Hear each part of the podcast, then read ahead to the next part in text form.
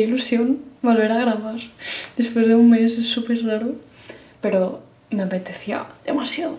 Mm, noviembre ha sido un mes de locos. No me quejo para nada porque ha sido un mes muy divertido y muy chulo y muy guay, muy estresante, pero no sé, no me acuerdo ya ni, qué, ni lo que os conté en el episodio anterior, pero académicamente estoy em, haciendo muchas cosas y mm, se acaba ahora, la mayoría de ellas en diciembre, así que ya la vida se volverá más calmada. Pero además se me juntaron tres, cuatro viajes, por eso digo que no me quejo para nada, porque soy una privilegiada y me lo he pasado genial. Pero al final el cuerpo y la mente son limitados y no se puede estar el fin de semana viajando con amigos y durmiendo poco y mm, luego volver y esperar estar 100% el lunes, el martes y toda la semana em, habiendo dormido nada o muy poco. Así que una de las primeras cosas que tuve que dejar de hacer fue el podcast y me dio pena, pero también estoy orgullosa porque hay veces que no podemos y, y a mí me costaba mucho antes eh, asumir mis limitaciones y eso me llevaba... Sentía que, sentía que si no podía hacer algo era porque estaba siendo vaga y que solo tenía que organizarme bien.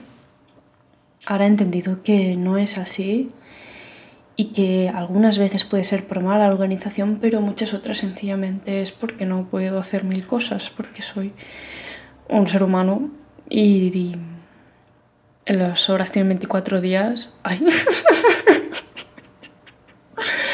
las horas tienen 24 días, atención. Los días tienen los días tienen 24 horas, de los cuales 8 me gusta pasarlos durmiendo. Por lo tanto, no se puede hacer todo, ni se puede estar en sitios a la vez. Em, otras, otra de las cosas de las que prescindí fue el deporte, bueno, de alta intensidad. He seguido bailando, he seguido moviéndome, pero me gusta levantar pesas, me gusta el, me gusta el fitness, el gimnasio. Y es algo que no he hecho porque requiere una cantidad de, de energía y requiere haber dormido y requiere dormir después de un entreno de tal intensidad porque no puedes cargarte así el músculo y, y luego salir de fiesta o dormir tres horas o, o pasarte todo el fin de semana caminando, visitando una ciudad y luego coger un avión y bueno, me entendéis, que no se puede. Pero estoy contenta porque como digo, me costaba mucho antes. Em, asumir, reconocer que no podía hacerlo todo y, y he prescindido de cosas y creo que el mes de noviembre, a pesar de ser caótico, ha salido bastante bien. Hoy es, ¿qué día es hoy? 6 de diciembre y estoy demasiado emocionada por la Navidad, por diciembre y por el año nuevo y no sé, soy muy feliz. Vale, nos ponemos ya a hablar porque soy una pesada. Nos ponemos con el tema de hoy. Hoy quería comentar los seis pilares de la salud. Lo vi un día en un, en un vídeo de YouTube y me pareció interesante porque pensé o me permitió como em, analizar uno a uno a ver cómo me sentía respecto a cada pilar, qué estaba haciendo bien, qué estaba haciendo mal. Y no, no creo que sean como absolutos, a lo mejor hay más, a lo mejor pueden... Mm, que podríamos unir dos de ellos en uno mismo o romper uno de ellos, dividir uno de ellos en dos, ya cada uno lo que crea, pero me parece que están bien clasificados, bien divididos y,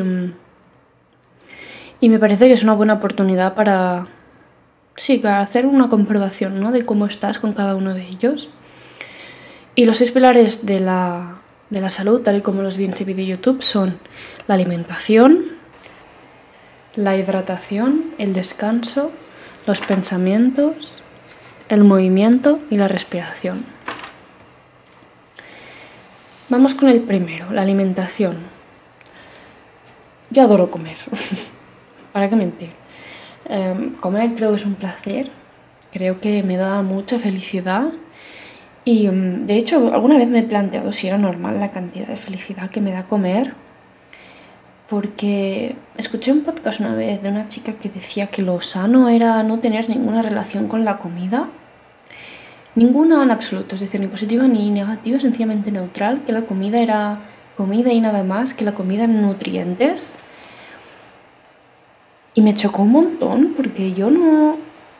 Ahora no estoy de acuerdo, pero en el momento me lo planteé porque era una persona que, no, bueno, admiro de hecho, sigo escuchando su podcast, en general estoy de acuerdo con lo que dice. Pero creo que en la vida hay muchas cosas malas que no podemos controlar y si hay algo que nos da felicidad, como a mí la comida, pues debemos dejar que sea así y aprovecharla incluso. A mí me hace mucha felicidad hacerme el desayuno y comerme el desayuno. Y si algo tan simple como eso me hace feliz, ¿por qué, ¿por qué debe ser malo? ¿Por qué, ¿Por qué tocarlo? ¿Por qué quitarlo? Em, luego vi o me aficioné a un canal de YouTube que es de Linda San, no sé si la conoceréis. Es una chica que tuvo problemas em, respecto a la alimentación, problemas de trastorno alimentario. Cuando fue muy joven, muy pequeña, hizo, ha hecho su canal de YouTube em, respecto a la comida, respecto a a una relación sana con la, con la comida, respecto a la, al físico, a la imagen. Y es muy interesante porque ahora adora comer y de hecho come muchísimo. Sus vídeos son básicamente ella haciendo recetas, reflexionando sobre em, el físico y, la sociedad y cómo vemos la estética física y lo importante que es. Em, y básicamente se graba comiendo y me apasiona ver cómo le apasiona comer, la, la ilusión que le hace hacerse comida y comer. Y, y a mí también. Yo adoro comer y comer es una fantasía. Hay un concepto que corre mucho por redes sociales ahora que es la idea de la diet culture, que es em, de la dieta cultural. No sé si es una traducción muy correcta, pero básicamente se considera que hay una perspectiva, una forma de considerar la nutrición sana o una dieta saludable, mejor dicho. Y lo que dicen muchas personas en redes sociales es se posicionan en contra de esta diet culture, ¿no? de esta versión de, de lo que es comer sano, y dicen que comer sano es distinto para cada persona. Y creo que en parte es verdad, parte no. Creo que objetivamente podemos discutir lo que es sano y lo que no a partir de la ciencia, a partir de lo, del contenido nutricional que tiene un alimento. Pero al mismo tiempo creo que es distinto para cada persona en el sentido en el que si yo hago deporte todos los días, tengo una dieta equilibrada, como suficiente proteína teniendo en cuenta el deporte que hago, como carbohidratos, como grasas, em, tomo suficientes vitaminas y un viernes a la noche voy al cine y me compro una bolsa de chuches, no creo que sea tan perjudicial como alguien que no come bien durante la semana y el viernes se compra una bolsa de chuches. Entonces, objetivamente las chuches no son nutricionales para nadie. Pero creo que es verdad que el perjuicio que hacen es distinto, depende de la persona y sus hábitos. Entonces creo que en cierto sentido sí que es verdad que una dieta sana es distinta para cada persona. Que lo que cuenta al final es los hábitos que tengas respecto a la nutrición, que en general sean unos hábitos saludables y no obsesionarte cuando comes algo que tal vez objetivamente no es saludable, porque tal vez no lo sea objetivamente, pero subjetivamente tal vez te está dando una felicidad en ese momento puntual o acompaña un momento que, que al final es salud. Por ejemplo, si, como usando el mismo ejemplo, voy al cine y comparto una bolsa de chuches con mi hermano o con cualquier persona que quiera, pues es un momento de salud, es un momento de felicidad, es un momento que me aporta y mm, creo que el truco está en ser flexibles, en tener unos hábitos generalmente saludables, pero entender que la salud no es solo objetiva, sino también algo que puede adaptarse a ti. Y si comerte ese trozo de chocolate después de comer te da felicidad, hazlo. Hazlo. Yo lo hago. y soy muy feliz. También creo que esto se puede aplicar a ciertas prácticas, em, como contar calorías. yo he tenido una relación un poco rara con contar calorías porque es algo que me gusta, es algo que, que, disfruto desde siempre, desde hace, bueno, desde hace muchos años de hecho. Estoy muy acostumbrado a contar calorías con una aplicación en el móvil y, mm, y es algo que no sé por qué, pero a veces me ha dado vergüenza decir delante de los demás o comentarlo a alguien porque, porque la gente, porque se ve como algo socialmente negativo, como que instantáneamente las personas asumen que estás obsesionada con la comida o que tienes problemas con la comida. Y al contrario, en mi caso es pasión por la nutrición, pasión por, por comer, por conocer los nutrientes de las comidas, por, saber más de las comidas. Y, y es algo que me motiva mucho a comer sano. No creo que tenga ningún aspecto negativo en mí contar calorías. Lo hago cuando me apetece. Hay semanas que no lo hago. Hay un mes entero que cada día cuento calorías. hay días que lo hago súper al milímetro. Cuento cada centímetro, cada, cada gramito de comida. Hay días que lo hago mucho más en general. Y no estoy obsesionada con la comida. ni tengo un trastorno alimentario. De hecho, la mayoría de periodos de mi vida, diría que excepto uno, em, que hice un par de meses tarde de perder grasa, pero desde hace ya era casi seis años, cinco años, excepto dos meses contados dentro de esos cinco años, todos los días he usado el contador de calorías, si es que lo he usado, para ganar peso. Porque me gusta el entrenamiento de alta intensidad con peso y mm, creo que se necesita ser responsable cuando haces deporte de esta intensidad porque hace, fuerza mucho al músculo y necesitas comer una cantidad de proteínas para recuperarlo, para, pedirle perdón, para cuidarlo, em, para reconstruirlo después del daño causado, que es un daño sano, es un daño positivo, si queréis algún día haré un capítulo sobre la hipertrofia y el fitness y, ganar masa muscular en general. Pero, pero sí, creo que es necesario y, es algo que me encanta y que para mí hacer deporte en esa intensidad requiere tener un mínimo control de la nutrición para hacerlo de forma sana. Em, igualmente, aunque no haga deporte de alta intensidad, me gusta saber qué cantidad de grasas carbohidratos y proteínas tiene un alimento. Por el simple hecho de que todos comemos y cada día y pocos sabemos sobre nutrición y para mí es algo muy, muy, importante y muy divertido. Por eso decía que em, lo que es sano depende de las personas porque seguro que, bueno, me puedo imaginar que para algunas personas en su vida que han contado calorías en algún momento no lo han hecho de forma sana, lo han hecho para, para restringirse de forma insana. Y para mí no lo es. Ahora no me da vergüenza decirlo, ahora soy, estoy más orgullosa porque sé o he pensado más por qué lo hago y he analizado por si acaso venía de un sitio perjudicial, pero, pero para nada. Y si hay alguien que me pone una mala cara, lo ignoro o bien si es alguien que quiero, pues trato de explicárselo para que pueda entenderme. Pero... Pero sí, creo que hay que tener cuidado con lo que se asume y, y contar calorías si te da la gana contar calorías y preguntarte a ti misma sobre todo si viene de un sitio sano, de un sitio de cuidarte, no de perjudicarte y eso es todo. Llevo ya 15 minutos hablando y no he cambiado de pilar Así que va a ser un capítulo largo, parece. Pero el siguiente tengo, creo, menos cosas que decir. Hoy es la hidratación. No tengo muchos problemas con la hidratación. Creo que, creo que tengo mucho cariño a mis cantimploras. tengo dos cantimploras. Son botellas de agua y, mm, y van conmigo a todas partes. Estoy obsesionada con ellas, las amo. Adoro beber agua fría, siempre, todo el año agua fría. Siempre en mi casa hay botellas en la nevera, aunque sea invierno. Somos de esa familia, ese tipo de familia, sí. Y mm, sé que no todo el mundo le es fácil beber agua.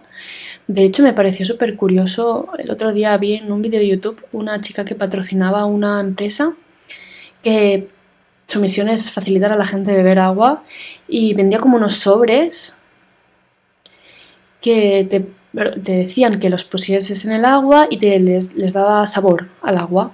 Les daba sabor de distintas cosas, de vainilla, chocolate, no sé, de té, de manzana para facilitar a las personas beber agua porque en principio está más bueno ¿no? y, apetece más. Y me pareció súper curioso que fuese... Era una empresa bastante grande y me pareció curioso que tuviese ese éxito. Que a tantas personas les cueste algo tan simple, tan básico como el agua. No me parece ni bien ni mal. Al final es algo que si alguien le ayuda a estar más sano, pues adelante. Pero creo que puede ser más sencillo. Creo que puedes comprarte una botella, um, una cantimplora te guste y sencillamente no separarte de ella. Si estás sentado trabajando en algún sitio, tenla llena. Si te vas de ese sitio, llénala antes de irte.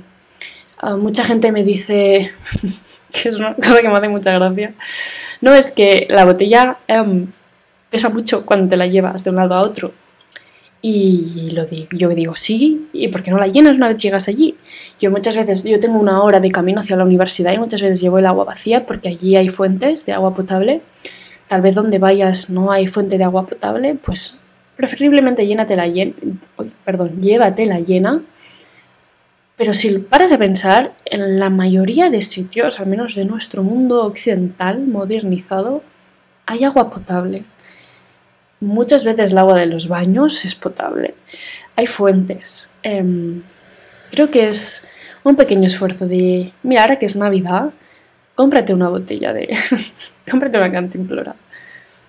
Y llévatela a todas partes. Pasamos al descanso. Dormir em, es súper, súper, súper, súper, súper importante. Bueno, ya lo sabréis. Todo el mundo lo sabe, creo porque la, yo siento que la mente se resetea. Es como que, no sé si os pasa, pero a mí me importa algo mucho antes de irme a dormir o alguien que me ha hecho daño con un comentario o alguna cosa así, al día siguiente ya no me importa tanto. Es como que haces un reset y mi mente se limpia cuando duermo. Y alguna vez lo he dicho, pero las, siento que las emociones descansan cuando duermes. Y imagínate no dormir o, ¿Cómo sería la vida si no tuviésemos que dormir y tuviésemos que cargar con toda la carga emocional de un día, día tras día? Es decir, que se fuese acumulando y nunca hubiese ese reset. Obviamente no se resetea en absoluto, o sea, al 100%, no te despiertas como una persona nueva, una vida nueva, pero, pero un poco sí, yo creo que eso es necesario y va bien. Creo que el cuerpo, los músculos descansan, bueno, creo no, lo sé, los músculos descansan, necesitan, si haces deporte, los músculos necesitan dormir porque es el momento en el que más se regeneran, más se curan más, y más crecen, si ese es tu objetivo. Pero la mente en general, el cuerpo en general se destensa. Y luego está lo, divertido que es soñar. A mí me hace mucha gracia soñar.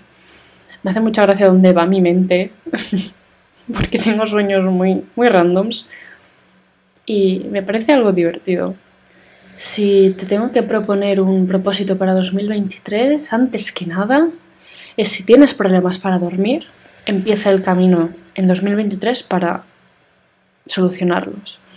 Ves a un psiquiatra a tratar los problemas de dormir, ves a un experto, haz terapia o ponte una meditación. Hay cantidad de podcasts sobre meditación o que te dan meditaciones guiadas o solo música para poder dormir mejor, yo de verdad me pongo una de esas, no duro ni cinco minutos. Yo no tengo problemas para dormir, pero, pero os los recomiendo. En YouTube está lleno. Creo que las redes sociales tienen cosas muy malas, Internet en general, pero también tienen cosas muy buenas y una de ellas es la cantidad de contenido que facilita dormir. Además de las recetas ricas que nos da Internet. Así que aprovechémoslo. El cuarto pilar de la salud son los pensamientos. El otro día vi no recuerdo dónde, pero decía como que mm, em, el ser humano de promedio tiene más de 6.200 pensamientos al día. Me pareció una locura. Y pensé, ¿y esas personas que se hablan mal? O sea, es como... Supongo que no todos sus pensamientos son negativos, pero imagínate 6.200 pensamientos negativos al día. Es como si es como si viniesen 6.200 personas en un día y te dijesen algo feo. Y te criticasen. Es para hundirse. Y creo que los pensamientos, creo que tenemos que, entender que los pensamientos es la forma en la que te hablas. Y el otro día una amiga mía, em, no sé si me estás escuchando, perdona por comentarte, pero me dijo em, que su psicóloga le había dicho que tenía que hablarse bien a sí misma y ella me dijo como, ¿cómo que hablarme bien a mí misma? Yo no me hablo a mí misma. Y se me quedó grabado ese comentario. Y claro que te hablas a ti misma, te hablas a ti misma más de 6.200 veces al día. ¿Cuál es el porcentaje de esas veces que te hablas a ti misma? Es una crítica, o te hablas mal, o te dices algo feo. Claro que te, claro que te hablas, todo el mundo nos hablamos a nosotros mismos.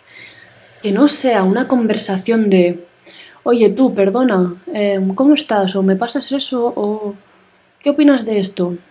Que no sea una conversación que tenga interpelación, por decirlo de alguna forma, no implica que deje de ser una conversación. Tus pensamientos son palabras, mensajes que te das a ti mismo, que oye tu mente. Tu mente las produce y tu, y tu mente las oye y te afectan. Para trabajar cómo me hablo a mí misma, he convertido la conversación conmigo misma con una como la he convertido como si fuese una conversación con otra persona. Es decir, me llamo, a, o sea, me, uso mi nombre para interpelarme en mi cabeza. Me digo, mira ya, em, ¿qué quieres? ¿Qué necesitas? ¿Necesitas Mm, estirar o, mejor hacer deporte intenso, o quieres dormir un par de horas más o quieres levantarte ya, o lo que sea, pero me, hablo, me pregunto, me interpelo.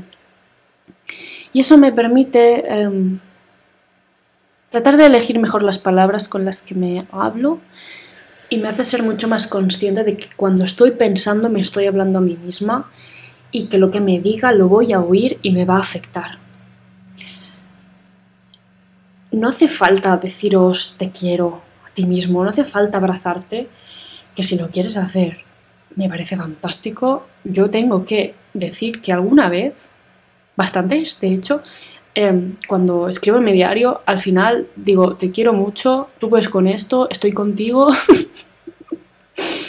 y me da, me da una paz. Es que de verdad me, da un cariño. Em, y sabes qué, a lo mejor deberíamos normalizar decirnos te quiero a ti mismo, porque al, final pues vas a estar toda tu vida contigo. Si no te quieres o si no te dices te quiero, estás perdiendo amor, estás dejando pasar una posibilidad de amor fantástica que tienes delante de ti. A lo mejor las primeras veces suena raro, no sé. Os invito a probarlo. Seguro que alguna vez os habéis dicho guapo, guapa al espejo, o habéis pensado, uy, qué guapa estoy hoy. Pues eso es, es lo mismo que decirte, guapa, al espejo. Venga, cambiamos de pilar. Vamos con el movimiento. He aprendido un montón sobre deporte, sobre fitness en general, sobre, bueno, también bailo, lo he dicho como 500 veces en el podcast, perdonad, pero adoro el movimiento, adoro el cuerpo, tengo mucha curiosidad por el cuerpo humano y algo que he aprendido estos últimos años, sobre todo estos dos últimos años, es que importa moverse y no importa tanto la intensidad de ese movimiento. Em, cuando empecé con el fitness, la hipertrofia, ganar masa muscular, todas estas cosas, el gimnasio, em, me enamoré de los entrenamientos de alta intensidad, de las pesas, de, ver cada vez que mi cuerpo tenía más fuerza, más musculatura. Em, pero el problema era que cuando no podía hacer deporte porque estaba de viaje o lo que fuese, sentía que, que no me movía lo suficiente o que no estaba haciendo deporte en absoluto. Y em, he empezado a cambiar la idea de deporte o workout por movimiento, porque sentía que si no lo hacía con una intensidad alta, no servía para nada. Y eso es un pensamiento que no te conviene, no, no nos ayuda en absoluto. Este noviembre, como he dicho, em, he tenido que dejar las pesas por un tiempo, bueno, por este mes, porque no tenía la, el tiempo para dormir lo suficiente y quería ser responsable con mi cuerpo. Y me he sentido bien, porque en cambio he salido a caminar varias veces, he hecho caminadas largas, he estirado un montón, he hecho estiramientos y he hecho deporte, he hecho movimiento de otras formas. Y me ha ayudado a recordar que no hace falta hacer 40 minutos de pesas cada día si no te apetece. Si te apetece, perfecto. A mí me apetece ahora volver, ahora en diciembre y en enero, mucho más. Pero también entender que 20 minutos está bien, 10 minutos está bien, el tiempo que tú te puedas dedicar a ello, el tiempo que puedas moverte, aprovechalo. No tienes por qué acabar sudando. No tienes por qué preparar todo un setting en tu casa o ir al gimnasio. Puede ser tan sencillo como ponerte en el suelo y hacer un par de estiramientos, mover el cuerpo tal y como tu cuerpo te pida, escucharlo. Porque yo pensaba siempre como la esterilla está em, guardada o, o, es que las pesas están guardadas o, o es que no tengo esto, esto ahora. No necesitas nada, puedes hacerlo en tu cama, puedes hacerlo en el suelo. No necesitas ni siquiera una alfombra, sí que es más cómodo una estrella, obviamente, pero no es necesaria, no es, necesario ponerte ropa de deporte hecho, estiramientos en pijama. quiero decir que el movimiento es mucho más sencillo de lo que a veces nuestra mente cree, o la mía al menos, ha creído mucho tiempo. Y eso me da paz, me deja ser más flexible, me hace exigirme menos. Si me apetece hacer entrenamientos de alta intensidad, los haré, porque me encantan, pero no tengo por qué hacerlo y aún así, si mientras escuche mi cuerpo y me mueva, está bien. Y eso ya es cuidarse. Y el último pilar es la respiración. Lo he dejado para el final porque me parece el más básico, pero el que más obviamos. Creo que es el único. Sí, es el único que... Bueno, es como el más ignorado porque lo hacemos instintivamente, sin darnos cuenta. Y me parece una oportunidad, me parece un pilar muy curioso porque creo que si tuviese que dar un consejo a alguien que está estresado, que no puede hacer deporte, que duerme mal o que en general la vida se le está haciendo un poco bola, le diría respira. Le diría vuelve a lo básico, Siéntate en el suelo un momento y no hagas otra cosa más que centrarte en tu respiración. El yoga, la meditación, em, estas prácticas de relajación relajan tanto porque son breathwork, porque son prácticas centradas puramente en tu respiración y es algo que hacemos cada segundo, no nos damos cuenta, pero siempre está ahí nos mantiene vivos. Y es algo tremendamente sencillo. Y cuando tratas de fijar o guiar tus pensamientos hacia algo tan sencillo, relaja tremendamente.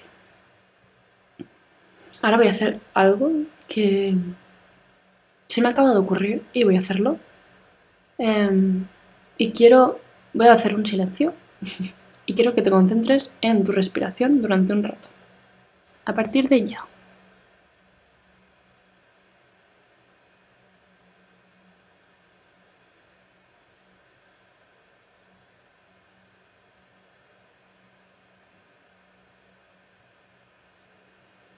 ¿Cuánto hacía que no te dabas cuenta de que estás respirando? ¿Cuándo ha sido la última vez que te has centrado en tu respiración y solo en tu respiración? Ay, me apeteció hacer aquí un... una respiración profunda. Es, es básica, es que es una maravilla, es algo sencillo que siempre está ahí y que si la necesitas, concéntrate en tu respiración y te relajas prácticamente al instante. Si tienes un mal día, si tienes un mal mes, si estás estresado si, o estresada o no te da tiempo de nada, solo respira. El otro día vi una frase en Pinterest que decía, hay veces en las que solo me apetece beber agua y respirar. me hizo muchísima gracia. Y dije, sí, a mí también, he estado ahí. Estas son las cositas que quería comentar en el capítulo de hoy. Espero que el capítulo os haya dado un rato para respirar, para pensar en cómo estáis cuidando vosotros em, vuestros seis pilares de la salud. Decidme por Instagram o por donde queráis si estáis de acuerdo con las cosas que he comentado, si no, cómo lo veis vosotros. Y nos vemos, nos escuchamos la semana que viene. Hasta pronto.